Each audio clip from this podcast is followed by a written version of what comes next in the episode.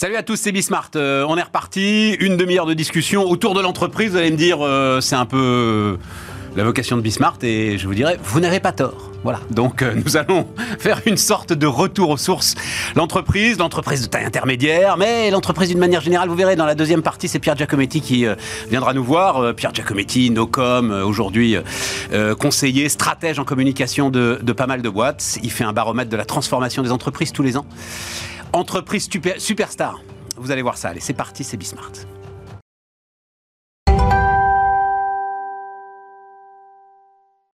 Mais avant euh, les commentaires, les acteurs. Voilà. Et avec euh, Pierre-Olivier Brial. Salut euh, Pierre-Olivier. Salut Stéphane. Donc directeur général de Manutan. Alors sur en plus une chaîne B2B, je pense qu'on n'a même pas besoin de présenter Manutan. C'est quoi? L'Amazon des entreprises, tu, comment tu te définis Comment tu définis euh, Manutan Euh, euh Moi, je définis que Amazon est le manutan du Bitcoin. Bonne réponse de l'amiral. On disait sur une grande radio il y a maintenant ouf, euh, 40 ans. Excellent. Euh, J'ai mis ETI, les enjeux 2024, parce que tu es euh, très impliqué dans ce mouvement des entreprises de taille intermédiaire. Je vais te raconter une petite scène, Pierre-Olivier. Moi, je Ouais. réunis régulièrement de manière confidentielle. C'est pour ça que euh, je vais la raconter euh, sans citer personne. Euh, un certain nombre de chefs d'entreprise, alors des gros, vraies grosses boîtes. Je raconte ça aussi assez régulièrement. Et puis des entreprises de taille intermédiaire. À l'initiative de quelqu'un que tu connais peut-être, Pierre Paulette, le patron Ouais. de Talentia, voilà, qui lui aussi est très investi dans le truc. Mm. Et Pierre, un jour, me dit, il faut quand même leur demander autour des ETI ce qu'ils en pensent et tout. Il y avait là 15 gars, des vrais chefs d'entreprise. Rien à foutre de cette histoire d'ETI. Mm. Même, limite, trouvant ça un petit peu... euh, désagréable, euh, non, on n'est pas intermédiaire, non, on est des entreprises, euh, on a une bonne taille, etc. Et donc, absolument pas investi dans l'idée d'un mouvement des ETI. J'ai été très surpris.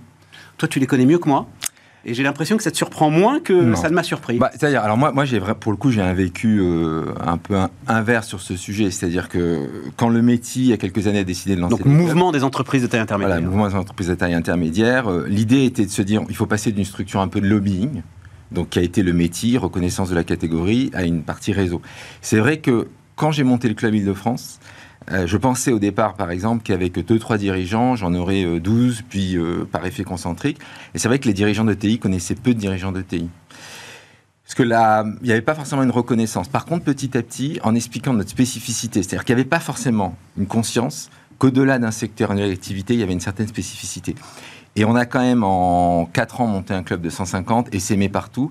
Et la marque ETI commence quand même à s'imposer. À Mais quoi elle te sert? À quoi elle sert, cette marque ETI euh, elle sert à faire reconnaître que dans l'écosystème économique français, il y a un certain nombre d'entreprises qui ont la même spécificité, qui sont ni des très très grandes, ni des très petites, et qui ont besoin d'être prises dans leur spécificité. Et elles ont des traits communs, c'est-à-dire qu'elles ont euh, les territoires, 70% qui sont dans les territoires, 75% familiales, entreprises de long terme, souvent des acteurs de niche très forts dans un secteur d'innovation. Et le problème en France, c'est que la bascule au-dessus de 250 employés nous, même- nous met dans la même catégorie que des très Je grands. te challenge là-dessus. Et Pardon si ça vous intéresse pas, hein, mais je crois que c'est intéressant. Il y aura beaucoup plus de liens entre, j'en sais rien moi, une grosse PME et une ETI qui sont dirigées par un fonds, avec un manager à la tête du fonds qui a 4 ans pour redresser la boîte, qu'entre euh, une ETI familiale et cette même ETI dirigée par un fonds qui pourtant auront la même taille, a priori les mêmes intérêts, voire même sur le même territoire. Bah, déjà, ils c'est un- vont absolument pas bosser de la même façon, ils vont Ouais, bah, absolument pas avoir les, les- mêmes exigences. Déjà, elles sont à réflexions. 75% familiales. Ouais. Donc ça crée quand même Ouais, déjà ouais, un trait ouais, commun. Et les fonds, il y a fonds et fonds. Donc euh, il y a des fonds très très long terme. Donc moi, mon expérience, c'est que globalement, il y a une homogénéité. Globalement, toi, tu, Le- tu continues à Non, trouver qu'il y a une homogénéité. moi, moi, ce qui m'a fait rentrer dans le mouvement, hein, pour être très clair, c'est que l'INSEE, en 2009-2015, montre que la seule catégorie qui crée de l'emploi net en France sont les ETI, plus 335 000 emplois nets. Là où les grands groupes, les PME sont étales, et les startups sont relativement étales. Et en fait, d'avoir identifié ces entreprises en disant elles ont des caractéristiques communes, elles sont très long terme, elles sont dans les territoires, elles sont, euh, c'est vrai, à capital souvent familial, pas forcément à direction familiale. Ouais, ouais, ouais. Elles ont une vision souvent commune du capitalisme, que j'appelle moi le capitalisme intelligent, et on doit s'appuyer dessus. Et le gros Et problème je rajouterais, je rajouterais fondamental, on va en parler, que la seule ressource véritable de réindustrialisation, elle est là. Alors c'était mon dernier point, c'est 38% dans l'industrie. Voilà. Et qu'en fait, je crois qu'on s'est rendu compte qu'à pas soutenir ces ETI et pas les voir dans leur spécificité, euh, d'abord il y avait ce problème-là, on se reconnaît pas et on se reconnaît pas en tant que chef d'entreprise ETI. Donc le fait d'avoir reconnu la marque, notamment le plan d'action ETI, a agrégé ses dirigeants. Et après il y a quelque chose aussi qu'il faut bien comprendre, qui est très important, c'est que moi quand j'ai chez Manutan, quand je lance une université, si je vais voir un très très grand groupe, je vais apprendre des choses, mais je ne me reconnais pas forcément. Depuis que j'ai créé, euh, je suis rentré dans ce réseau ETI, j'ai appris un nombre de choses d'entreprises de ma taille, et ça, c'est quelque chose d'invisible, mais c'est un accélérateur de développement énorme sur des acquisitions, sur la rémunération de dirigeants. D'avoir des boîtes comme Manutan de 2500 collaborateurs, où il y a un dirigeant d'ETI qui vous dit voilà moi ce que j'ai fait, tiens, regarde, et euh, j'en ai vu 6, ça vaut toutes les études du monde. Donc il y, a une, il y a une vraie valeur à reconnaître, à reconnaître la spécificité. Euh, je les ai réunis hier soir. Hier soir, le débat, c'était sur l'engagement. Hmm. Comment maintenir l'engagement des équipes J'avoue que là, effectivement, les tailles d'effectifs font absolument tout. Ah oui. Les gars échangeaient sur des tailles d'effectifs de hmm. plusieurs centaines de personnes. Où le su à 10, 15, 20 personnes, le sujet de l'engagement, c'est un rapport entre euh, le salarié et le dirigeant. Point à la ligne.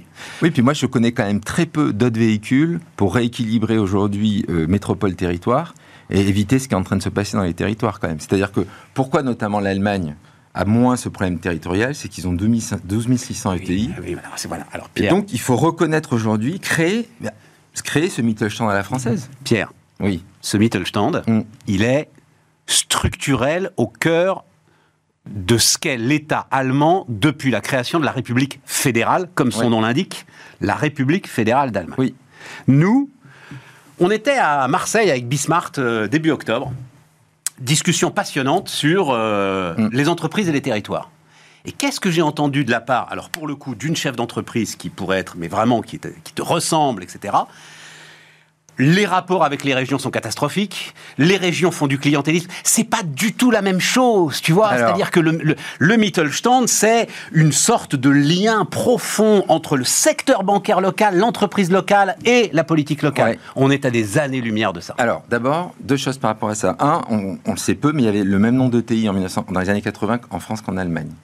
Donc il y a eu une hémorragie de TI en France à cause de la transmission. Donc fondamentalement, la France était un pays de TI. Ça, c'est l'ISF, ça. Et, les, et avant les lois du trade. Mais il y avait, y avait pas, c'est pas, c'est vrai que l'Allemagne fédérale, en plus, s'est plutôt développée sur son tissu avec aussi une méfiance des grands groupes liés à son histoire. Mais non, mais il y avait. Tu le retrouves sur la puissance des villes. Il y avait, oui, mais il y avait, il y avait un tissu de TI. Munich, Hambourg, Düsseldorf aujourd'hui, c'est des villes. Il n'y a rien de comparable en France. Ouais, mais il y avait un tissu de TI qui était le même. Et par ailleurs, sur les régions, euh, par exemple, nous, ce qu'on a fait avec les régions Île-de-France, c'est complètement différent de ce que tu as décrit. Complètement différent. C'est-à-dire qu'on a monté aujourd'hui le club avec la région. Euh, on a monté, par exemple, on a financé ensemble le premier ETI Lab avec les mines. Donc c'est la première fois, il y avait une réunion la semaine dernière, où on produit de la donnée statistique pour les ETI. Ça, on l'a copié du Mittelstand avec les spécificités françaises, les clubs ETI qu'on a créés, on les a créés avec les régions. Ça marche plus ou moins bien en fonction des régions. Mais quand la région joue le jeu, et ça a été le cas en Ile-de-France, on a fait des choses vraiment formidables et on a créé un écosystème ETI. C'est pas une fatalité. Qu'est-ce qui les empêche de croître les effets de seuil? Alors, il y, a les effets de seuil. C'est vrai que les effets de seuil aujourd'hui, ça joue. Après, le TI. il faut le dire d'un mot. Hein. Très forte incitation aujourd'hui pour un chef d'entreprise, dès qu'il passe le seuil de 50, à créer une filiale et à repartir avec deux boîtes. Exactement. Et d'ailleurs, c'est pour ça que quand l'INSEE a agrégé la data et a montré que les ETI étaient les premiers créateurs d'emplois, ils ont agrégé aux maisons mères. Bah, ce qui empêche. Alors déjà, il y a effectivement, il faut aujourd'hui, euh, et c'est pour ça qu'on revient à ta première question, c'est-à-dire faire en sorte que les ETI soient reconnus dans leur spécificité, c'est éviter de les mettre dans les catégories des grands groupes. C'est-à-dire qu'on peut se dire, on peut avoir pour les ETI des dispositions. Nous, on parle de la progressivité des normes. Faire faire la même norme pour Total qu'une ETI, ça n'a pas de sens. Et donc c'est pour ça aussi qu'on se bat d'ailleurs au niveau européen. Après, ce qui fait qu'elle se développe aussi, c'était de recréer une vraie politique industrielle, puisque quand on a une catégorie qui est à 40% industrielle, et très honnêtement, les autres qui sont assez périphériques de l'industrie, puisque nous, on est beaucoup moins à Manutan, n'existe que parce qu'il y a de l'industrie. Bien sûr. Donc réindustrialiser la France, c'est aussi permettre aux ETI de grandir, puisqu'elles sont massivement industrielles. Donc en fait, la politique qui ne permettait pas de les reconnaître dans leur spécificité, c'était aussi considérer que l'industrie était juste une affaire de grands groupes, que c'était fini parce que c'était mondial. On a juste oublié qui avait 5600 boîtes, qui représentaient 33% du salariat français et qui avaient juste besoin aujourd'hui de, se développer dans leur industrie. 5600 boîtes, dont, tu me corriges si je dis une bêtise, un gros quart sont des filiales de grands groupes internationaux. Ouais. Donc les deux sont pas si contradictoires que ça quand même, Pierre-Olivier. Non, il y a une différence par contre, c'est que quand un chef d'entreprise est sur un territoire et que c'est son entreprise, le rapport qu'il a au territoire et l'attachement qu'il a au territoire et l'implication qu'il a dans son territoire est très différente. Évidemment. Après, oui, enfin bon, c'est un peu différent quand, tu diriges ton entreprise que quand tu diriges une filiale d'un groupe quand même, un petit peu dans l'esprit, dans la façon de faire. Donc, euh, oui, il y, a des similitudes. Après, quand non, mais n'empêche que vous les agrégez. C'est ah ça que bah je veux dire. bien sûr. Vous les agrégez ah bah, façon, dans l'ensemble de vos statistiques, ah bah, etc. C'est la, euh, catégorie. Hein. Je crois qu'une, enfin, je sais pas si, je sais pas si euh, Siemens en France est considéré par exemple comme euh, une ils, non, ils, sont grand groupe là. C'est un de nos premiers exportateurs quand même. On le dit assez peu. Hein. Oui, oui, voilà. mais, mais, mais, encore une fois, je pense que c'est hyper important d'avoir des TPE, des startups, des PME, des ETI, des grands groupes. Nous, c'est pas du tout, on n'est pas du tout un mouvement contre. On est juste un mouvement de dire on a besoin de l'écosystème et reconnaître connaissez cette catégorie par sa spécificité. Pierre-Olivier, oui. Euh, toi, chef d'entreprise, patron de TI, euh, tes enjeux 2024 Enjeux 2024, on a euh, transformation environnementale. Aujourd'hui, on sent une accélération massive. donc on doit accélérer. Alors nous, en tant que distributeur, par exemple, c'est toute la partie économie circulaire, mais on sent aujourd'hui dans les grands groupes, les grands donneurs d'ordre, la volonté d'attaquer maintenant ce qu'on appelle le scope 3, c'est-à-dire vraiment ce qui est en dehors de leur propre production. Et donc ça, ça s'accélère beaucoup. Quand tu dis économie circulaire, c'est-à-dire tout ce qu'on voit autour de la deuxième main, c'est aujourd'hui en train d'arriver dans le, dans le B2B Aujourd'hui, le mobilier de bureau, par exemple, 5% euh, du mobilier de bureau est remis sur le marché. 95% est recyclé ou jeté, où on estime que 60% pourrait être remis sur le marché. Donc de toute façon, ah, un truc là, ouais. partout. et, nous, dans toutes les familles de produits qu'on a aujourd'hui, on sait très bien que beaucoup peuvent être remis sur le marché l'économie du remploi, il faut l'industrialiser. Il faut vraiment en faire une vraie économie. Mais ça, c'est un gros enjeu pour nous. Parce que de toute façon, en tant que distributeur, si on veut réduire notre scope 3, notre empreinte carbone, c'est par le scope 3 que ça passe. Le vrai sujet des ETI, moi j'ai l'impression il est sur le recrutement aujourd'hui, c'est-à-dire dans la guerre des talents. Voilà. Deuxième. C'est là où ta taille intermédiaire, je peux pas filer toutes les rênes alors que je peux le faire dans une PME si j'attire un gars, il va vraiment pouvoir euh, être au charbon et tout faire et il va adorer. Et évidemment, j'ai pas les capacités des grands groupes. En fait, on a deux sujets. Euh, on a deux sujets. On a un sujet de notoriété. C'est-à-dire que là, il faut reconnaître d'abord que les ETI ont peu fait de marque employeur. Et je pense qu'on a tous compris qu'aujourd'hui, il fallait vrai une stratégie de marque employeur. Et deuxièmement, la catégorie. C'est pour ça que la catégorie aussi, si ETI, on arrive à véhiculer nos valeurs. Après, quand une, on a toute une partie des collaborateurs qui sont extrêmement intéressés par l'autonomie, le sens que donne une ETI. La vraie question aujourd'hui, c'est de les attirer. Franchement, c'est pas une fois qu'ils sont dans le système. Et après, on a un autre sujet, c'est du fait de notre emplacement territorial, on a quand même des difficultés d'accès. Donc, bon, ça, c'est le, revers d'être dans 70% dans les territoires. T'as raison. Donc, ça, c'est un, autre sujet. Après, aujourd'hui, euh, là, il faut se prendre en main. C'est-à-dire qu'il faut créer de la marque employeur. la crise immobilière va vous faire un booster. Hein. Je ne sais pas. non, mais il faut qu'on se fasse connaître. Hein. Je crois que nous, on l'a appris chez Pierre Giacometti va venir dans un instant. Hein, euh, entreprise superstar, bon, euh, tu verras, mais l'entreprise est plébiscitée comme jamais, mais le rayonnement de l'entreprise, le rayonnement de l'entreprise est le premier facteur de fierté d'appartenance. Il faut dire ça à l'ensemble des chefs d'entreprise qui nous regardent. Oh, marque employeur, et oh, oh, oh. moi j'ai ma bottom line euh, à travailler. Oui, bah, tu vas la travailler comme ça aussi. C'est vrai. Je reconnais qu'on a tous appris de ça, qu'on n'était pas les ETI, étaient un peu les champions cachés des territoires, etc. Et qu'aujourd'hui, on n'a pas d'autre choix. Et je pense aussi qu'il faut qu'on ait une vraie stratégie de segmentation. C'est-à-dire, par exemple, euh, quand on prend des jeunes diplômés, c'est peut-être pas la peine d'aller là où tout le monde va. On peut aller aussi vers des UFR, des endroits où il y a des très bons, qui sont moins chassés, euh, qui ont des voitures. Donc, je crois aussi qu'il faut qu'on soit très smart dans la capacité de ciblage qu'on a des collaborateurs. Euh, on doit avoir une stratégie comme euh, d'acquisition client. On ne peut pas juste se dire euh, je, vais dans le même combat que tout le monde, l'océan rouge où tout le monde va recruter. Donc nous, il faut qu'on soit intelligent aussi dans la façon de recruter. Dernier point, la technologie. L'accès, alors particulièrement toi sur ton activité mm. Majeur. L'IA change tout L'IA change tout. Alors l'IA commence à changer beaucoup de choses. là, sur la technologie, en fait, on a... Je crois que le vrai enjeu des ETI, c'est les grands partenariats. C'est-à-dire que je pense qu'on est passé d'une logique à se dire je fais mon IT, euh, c'est plus possible de la faire seule.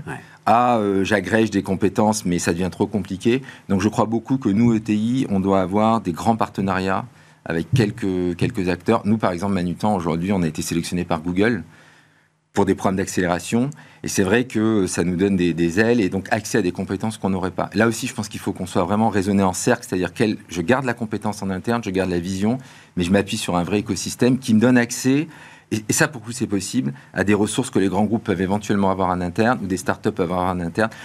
Ça, c'est vraiment possible maintenant. Et puis c'est pas mal, ça fait. Il y a un peu strike là quand tu es, quand es en partenariat avec Google pour travailler ton attractivité en plus, ça peut être pas mal, quoi. Exactement. oui, oui. Les gens venaient jouer euh, clair. dans le plus grand des terrains de jeu du monde parce qu'on euh, on est dessus, c'est pas mal. Ouais, et puis c'est vrai qu'il faut qu'on acquiert la compétence de l'externe euh, avec des partenariats. Les ETI étaient peut-être pas non plus très familières de ce genre de travail, avec plutôt une, volonté de garder. Ouais. Aujourd'hui, c'est pas possible. Il faut, il faut être réaliste. Nous, Manutan, ce qu'on est en train de faire dans l'e-commerce, ce qu'on est en train de faire. Mais pour le coup, en France, que ce soit via des startups, via les grands acteurs américains ou via les grandes sociétés françaises, très franchement, il y a tout l'écosystème pour s'accélérer. Par contre, c'est une nouvelle façon, c'est une entreprise étendue, c'est des RH qui vont aussi euh, apprendre à recruter euh, des, euh, des personnes qui sont en, auto-entrepreneurs. Ça, ça, change, mais ça, ça se fait. Merci Pierre-Olivier. Merci. Pierre-Olivier Brial, donc, qui nous accompagnait. On va voir l'entreprise Superstar avec Pierre Giacometti tout de suite.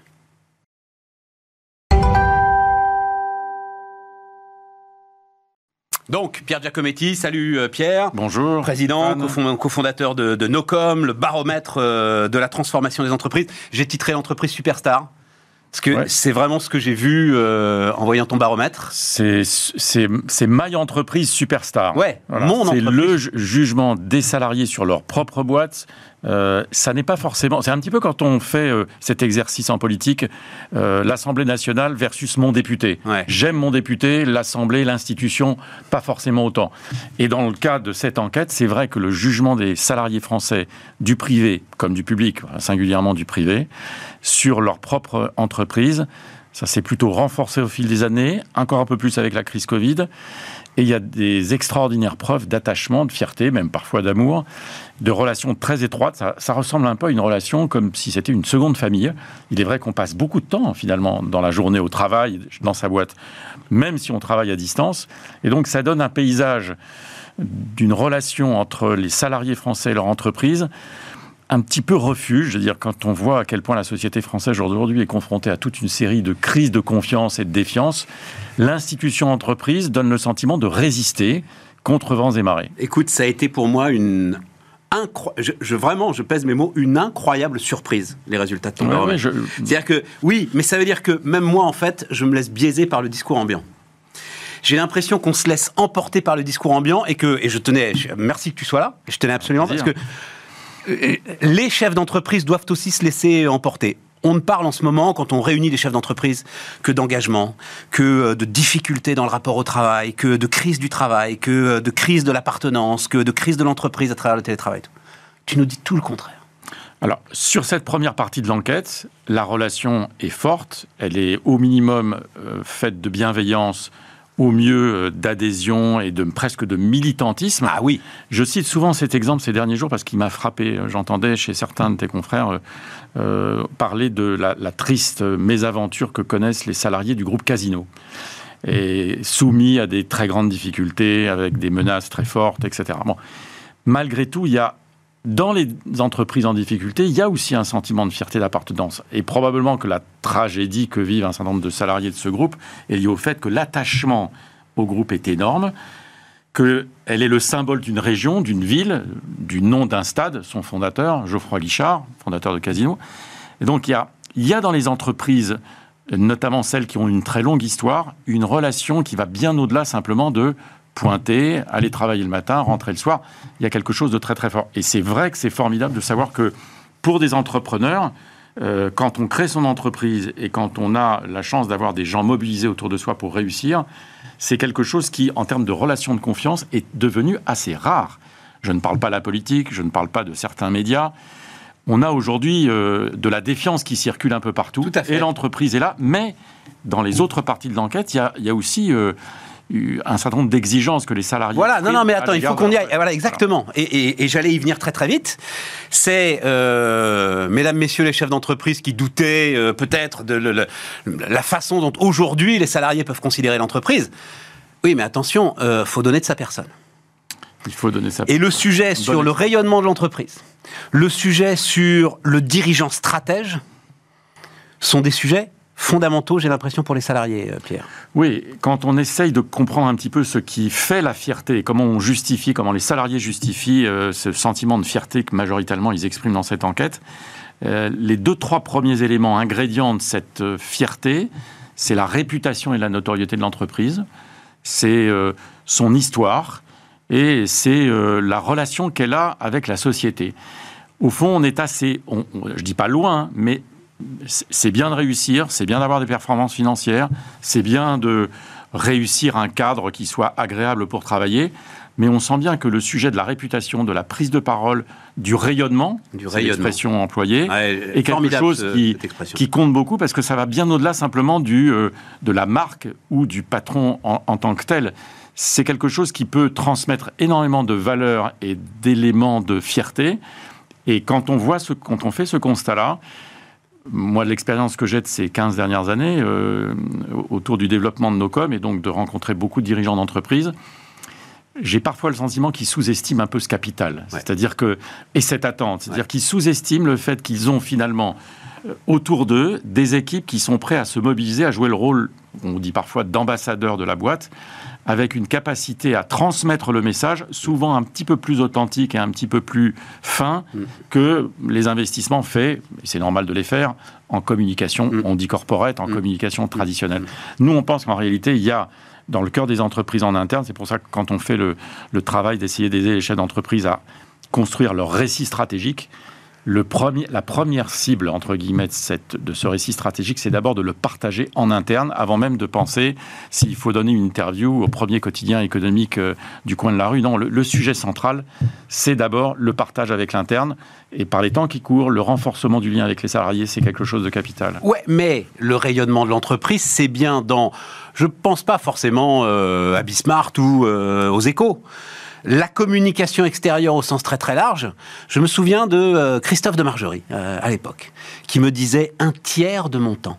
Un tiers du temps du patron de Total. C'est de la communication extérieure au sens très très large.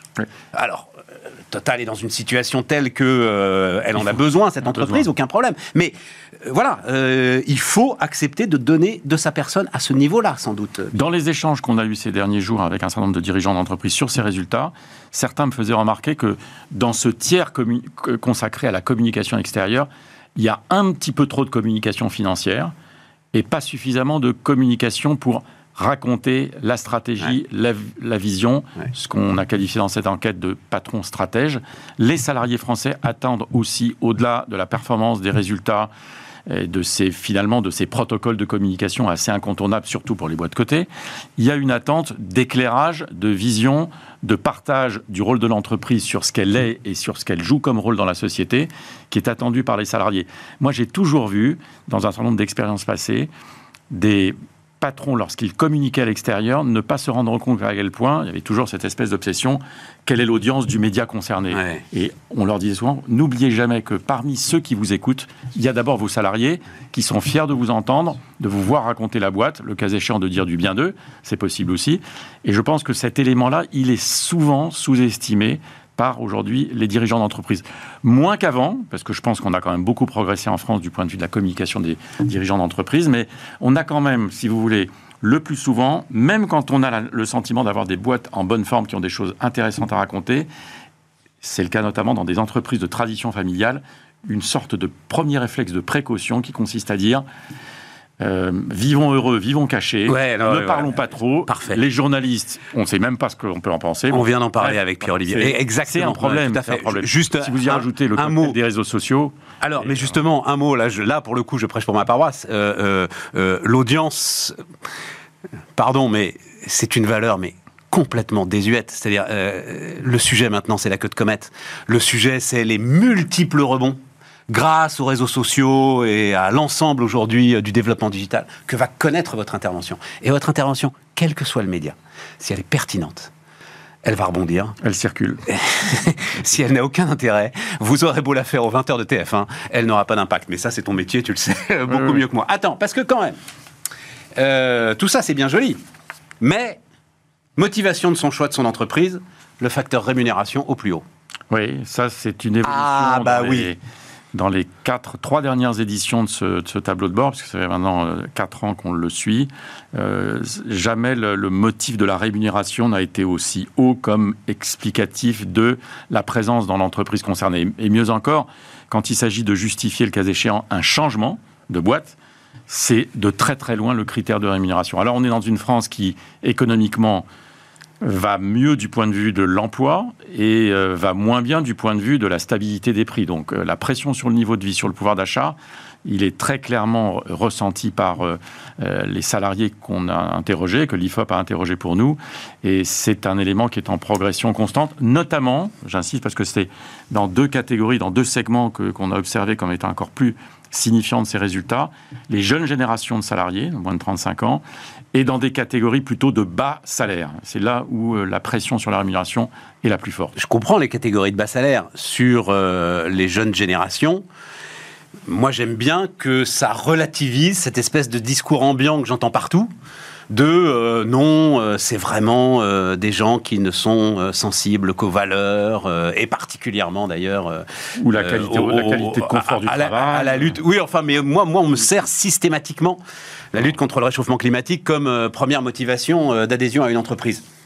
Non, là c'est clairement les choses. c'est relativisé par les résultats de cette enquête. Voilà. Euh, 2 minutes 30. euh, transformation des relations au travail, quand même. C'est aujourd'hui la grosse question que se posent les chefs d'entreprise. Tu décris d'ailleurs hein, dans l'étude euh, tout le sujet du télétravail. Ils sont aujourd'hui en train, pour beaucoup d'entre eux, je pense que je me fais leur porte-parole, d'essayer de ramener tout le monde au bureau. C'est un mouvement compliqué. hein, Il y a du va-et-vient. On pensait que c'était un combat gagné. Puis, euh, enfin, c'est compliqué. Au moins trois jours par semaine, voilà, euh, pour retrouver de la cohésion. Comment est-ce que tu vois les choses, euh, Pierre? En fait, euh, le mouvement sur le retour progressif sur le lieu de travail, il est évident et les salariés font ce constat dans, dans l'enquête que c'est maintenant un, un temps de travail beaucoup plus équilibré entre passer à l'extérieur, passer chez soi et passer euh, au bureau ou au bureau ou sur le, le lieu de travail. Euh, plus préoccupant peut-être, et ça c'est quelque chose qu'on voit nous quand on compare des situations d'enquête euh, dans d'autres pays européens auprès de la même population ou des mêmes populations, il y a quand même une petite question posée auprès des salariés français sur le rapport au travail et euh, au temps de travail, à la durée de vie professionnelle. On a l'impression que la grande crise sur la réforme des retraites qu'on a connue ces derniers mois en France n'a pas résolu l'équation de communication, s'il faut l'appeler comme ça. Les Français continuent à penser, et de ce point de vue-là, ils sont assez singuliers et, euh, différents d'autres pays européens. On continue à penser en France, une grande majorité des salariés pensent que on doit s'arrêter de travailler après à 62 ans. Euh, on doit aller vers la semaine de 4 jours. On doit consacrer un petit peu plus de temps à son temps libre et à sa vie personnelle qu'à travailler plus. Il y a quand même les ingrédients d'une société qui semble un tout petit peu en décalage par rapport à ce qu'on observe dans d'autres pays voisins de la France. Et ça, c'est une équation pour le chef d'entreprise qui peut être très très heureux d'une partie de ses résultats, mais qui est plus inquiet quand on le fait réagir sur la dernière partie de cette enquête où on voit quand même qu'il y a un petit problème. Au fond, on se dit qu'on a raté un récit aussi, d'une certaine manière, un récit stratégique sur le rapport au travail, peut-être parce que c'est une, le résultat d'une sorte de, de manque de projet collectif. Et ça, ça renvoie pas simplement la balle aux chefs d'entreprise, mais probablement à tout- toutes les élites. Oui, oui, Et- mais et ça renvoie la la balle au politique. chef d'entreprise. Hein, et le président du MEDEF euh, est venu nous le dire. Il y a, il y a nécessité d'une révolution managériale et patronale. Oui. Patronale. Et, et c'est d'ailleurs pour, Pour ça que quand ça. nous, euh, quand on travaille sur ces problématiques de, euh, de stratégie de communication, on, on est toujours assez obsédé à l'idée d'abord d'essayer de faire partager un projet, une histoire stratégique, une vision. Le patron stratège, il est d'abord stratège pour les siens, pas simplement pour son environnement extérieur. Et là, il y a probablement un des ingrédients qui permettrait peut-être de redonner euh, du souffle positif dans le sens de on va, on va forcément à un moment donné être obligé de travailler un petit peu plus compte tenu de ce que sont les paramètres de euh, la- l'allongement de la durée de vie. Mais pour ça, il faudrait que, comme d'autres euh, pays que tu connais bien, on considère enfin le travail comme un accomplissement, ou j'ai presque envie de dire à nouveau. Ouais. Et, cette enquête ne va peut-être pas assez loin dans ce domaine, mais je pense qu'il y a effectivement sur ces questions euh, encore dans certaines catégories euh, de Français salariés une vraie question qui est posée sur ces sujets. Tout à fait. Merci euh, Pierre. Merci beaucoup. Pierre Stéphane. Giacometti, donc, qui euh, nous accompagnait. Merci à vous de nous avoir suivis. On se retrouve évidemment la semaine prochaine sur Bismart.